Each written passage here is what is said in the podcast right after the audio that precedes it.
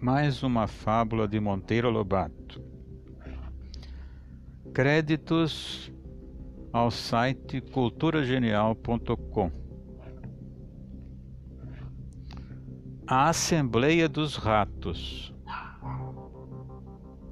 Um gato de nome Farofino deu de fazer tal destroço na rataria de uma casa velha que os sobreviventes sem ânimo de sair das tocas, estavam a ponto de morrer de fome.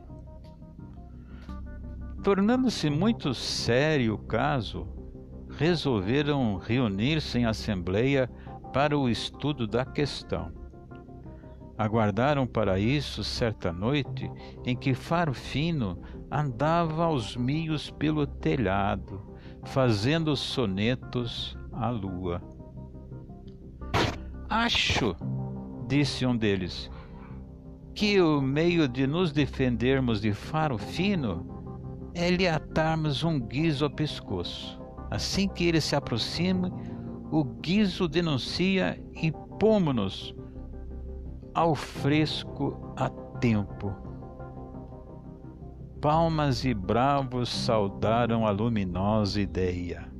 O projeto foi aprovado com delírio só votou contra um rato casmurro, que pediu palavra e disse: Está tudo muito direito, mas quem vai amarrar o guiso no pescoço de Farofino?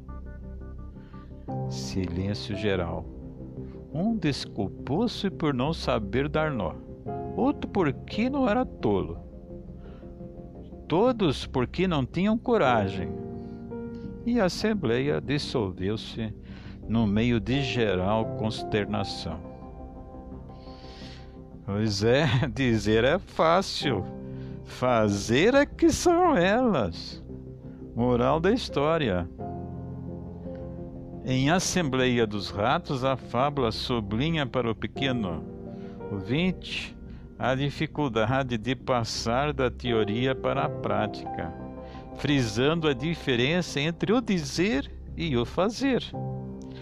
Os ratos rapidamente concordam com a brilhante ideia de colocar no gato farofino um guiso para saber quando ele se aproxima. O único rato que vai contra a votação, identificado como casmurro, adjetivo que quer dizer teimoso, obstinado, é aquele capaz de ver para além da decisão e pensar na implementação daquilo que foi votado.